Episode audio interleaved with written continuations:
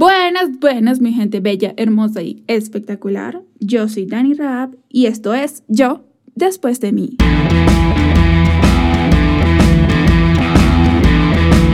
Y mi gente, llegó diciembre, por fin. Ya cerquita de que se acabe este mugroso año. Y a mí me encanta esta época porque la gente es como, como chévere, como menos mardita en su vida, es todo brillante, es todo como, todo como muy bonito. Hay pan de jamón, hay fiesta, bueno, fiesta, ¿cómo te explico? Fiesta no hay. ¿Por qué? Porque bueno, el coronavirus, pero ajá. Eso no va a impedir de que yo me coma mi pan de jamón, porque la gordura sigue. bueno, hoy vamos a contar una, una de las miles de historias de cuarentena que hay. Y así que pues yo les voy a echar el cuento de cómo fue mi cuarentena aquí en la ciudad donde yo vivo y todo lo que pasé. O sea, no, no es que no se vayan a asustar, no, ¿qué tal? Le pasó, no, no, tampoco. Pero antes que nada, yo les voy a meter un poquito en contexto. Yo vivo con mi novio desde hace como dos años aproximadamente y todavía no está ahí, o sea, chévere. Pero... años!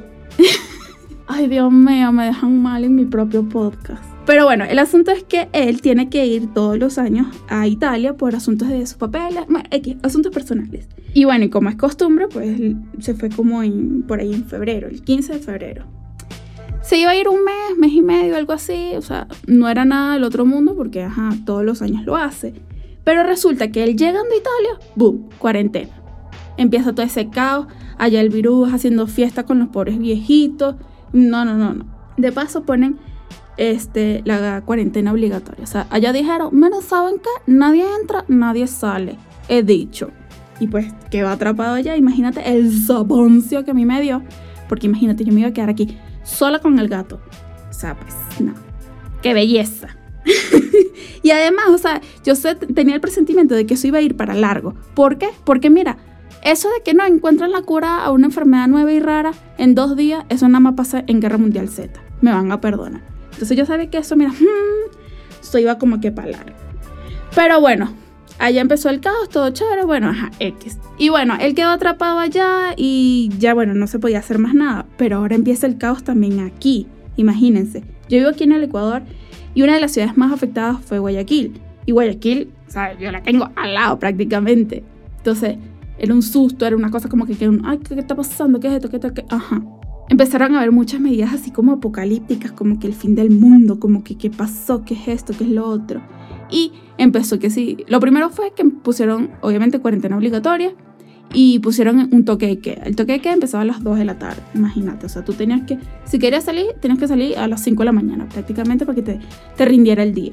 Ajá, entonces el, el toque de queda empezaba que sí, a las 2 de la tarde y, todo era como que, no, como que se moría la ciudad. Literal parecía un episodio, el episodio de Walking Dead, cuando entra Rick en el caballo así para, esa ciudad. ¿Qué ciudad era? Bueno, X, que así no había nadie. Y yo, Dios mío, qué horror.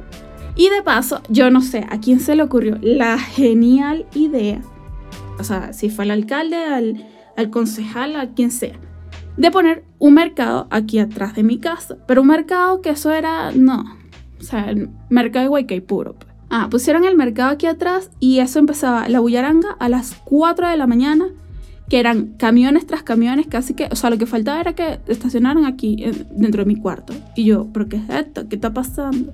La gente compraba, vendía, gritaba, todo, o sea, a la gente sin mascarilla, sin guantes, sin gel antibacterial, nada, nada, nada, nada, nada. Entonces, eso se acababa, como les digo, a las 2 de la tarde porque era el toque de queda. Pero o sea, cuando empezaba el toque que a mí me daba como miedo porque había una, una alarma como que no, ya venía un bombardeo nazi y una voz tétrica así una típica el toque de queda acaba de empezar. Se le recuerda que se vaya a guardar para su casa porque si no, lo vamos a multar. Era horrible, o sea, era, no, una, sensación como, como de, de claustrofobia. A mí, a mí me dio hasta, hasta ataques de ansiedad aquí metida yo sola. O sea, literal, yo siento que yo me volví loca. porque yo, o sea, hasta hablaba sola por toda la casa y que, no, mira, ¿qué tal? ¿Qué tú? ¿Qué, qué, qué ya? No, no, no, una cosa muy horrible. Unos días antes de que empezara todo el caos, yo tuve que ir a Guayaquil a hacer unos, unos trámites, unos asuntos con mis papeles, con mi pasaporte y tal, ese, y chévere, estaba recién empezando el, el virus Y, o sea, todavía no había como ninguna medida que tienes que andar con tapaboca ni nada. Entonces yo fui normal, hice mi trámite y me volví para mi casa. A los días empiezo como a sentirme mal. Me empieza a dar como la que llama uno en el pueblo de uno la quiebra hueso.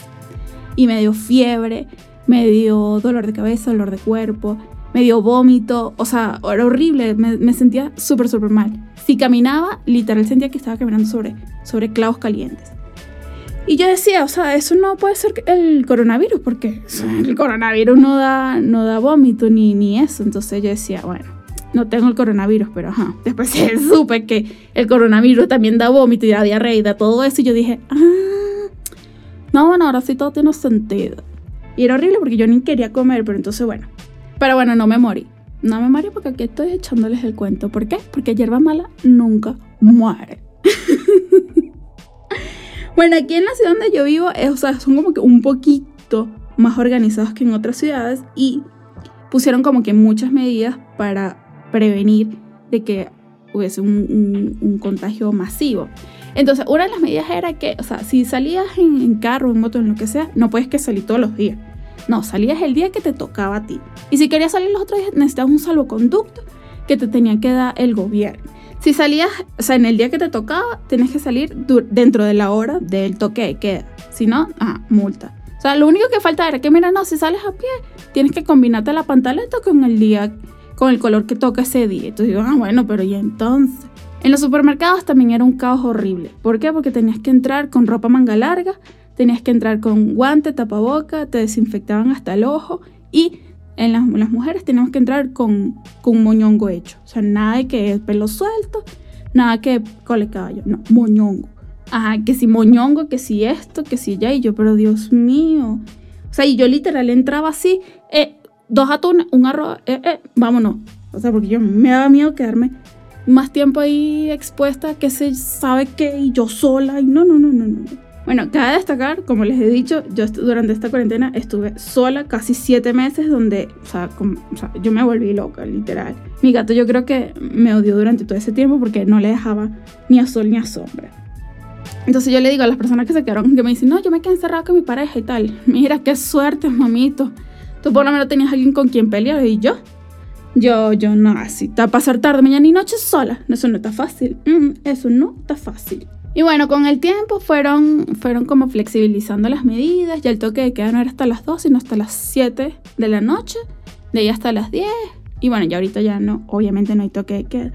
Pero era horrible, o sea, era una sensación de, encierro que tú decías, querido, llévame.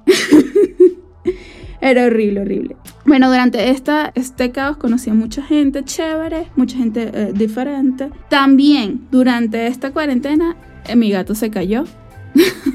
El único gato que cae de una ventana y no cae parado, te lo juro. Se cayó y se fracturó la, la rodilla. No, entonces también ir a operar al gato para que se... O sea, porque yo no iba a dejar a mi gato así, ¿no? Que eres loco. Mi gato es como mi hijo. Entonces, opera al gato. Todo el mundo que me conoce o las personas más llegadas a mí se burlan de mí que no, que vas a operar ese gato, ¿qué tal? Que el gato se quería suicidar de tanto lo que tú le hablabas. Y bueno, yo puedo, creer que sí, porque yo no lo dejaba ni a sol ni a sombra. Y como yo soy tan, pero tan chismosa, pues a mí me gustaría también escuchar qué te pasó a ti, cómo fue tu cuarentena, que, o sea, también hay que dar gracias a Dios que hay muchísimas personas que no sufrieron nada durante la cuarentena. Yo, pues, yo no sufrí nada, o sea, yo solo estuve entre cuatro paredes encerrada con un gato viendo Netflix todo el día. Pero hay muchísimas personas que sí pasaron por momentos muy chimbos y, ¿sabes? Hay que, hay que darle gracias a Dios siempre por las bendiciones que, no, que nos da. Así que yo quisiera también conocer tu historia. Si quieres, me puedes escribir por mi Instagram. Me estoy como dani.raab. Y allí, pues, yo siempre pendiente un chisme. Así que yo quisiera conocer qué te pasó a ti, cómo fue tu experiencia, porque bueno, hay muchísimos cuentos de cuentos. A mí realmente no me pasó nada comparado a millones de otras personas. Pero como yo estoy siempre pendiente de un chisme, me puedes escribir y me puedes contar cómo te fue a ti. Me puedes buscar en Instagram como dani.raab y allí cuéntame qué tal tu experiencia. Bueno, así que sin más que agregar, yo solo le puedo dar las gracias por escucharme en esto que fue yo después de mí.